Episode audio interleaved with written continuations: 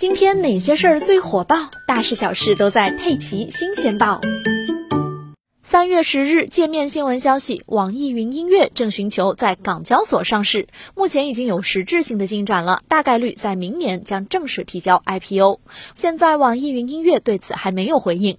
网易云音乐于二零一三年四月正式发布。用户数据方面，网易曾在二零一八年十一月披露其注册用户数量为六亿，之后在二零一九年第二季度财报会议上透露，该数据已经突破八亿，同比增长百分之五十。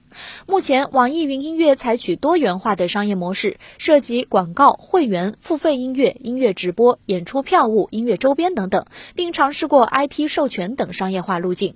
二零一九年第二季度，网易云音乐付费有效会员数同比增长百分之一百三十五。对于网易云音乐的盈利能力问题，网易 CEO 丁磊曾在网易财报会议中表示：一是会员，二是广告，三是音频直播，四是挖掘云音乐更深层次的社交功能。可以看出啊，丁磊对于网易云音乐格外重视。据了解，网易云音乐的市场副总裁李英离职之后，丁磊亲自担任起了网易云音乐 CEO 的工作。成立至今，网易云音乐的融资节奏相对平稳。据天眼查 APP，该公司至今共有三笔公开融资。第一个是在二零一七年四月完成七点五亿元 A 轮融资，投资方包括中金公司、芒果文创等。第二是二零一八年十一月完成超过六亿美元的 B 轮融资，百度、泛大西洋投资集团、博裕资本等参与投资。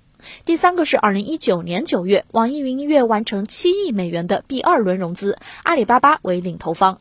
有报道显示，网易云音乐在上述三笔融资后，估值分别为八十亿元、三十五亿美元和七十亿美元。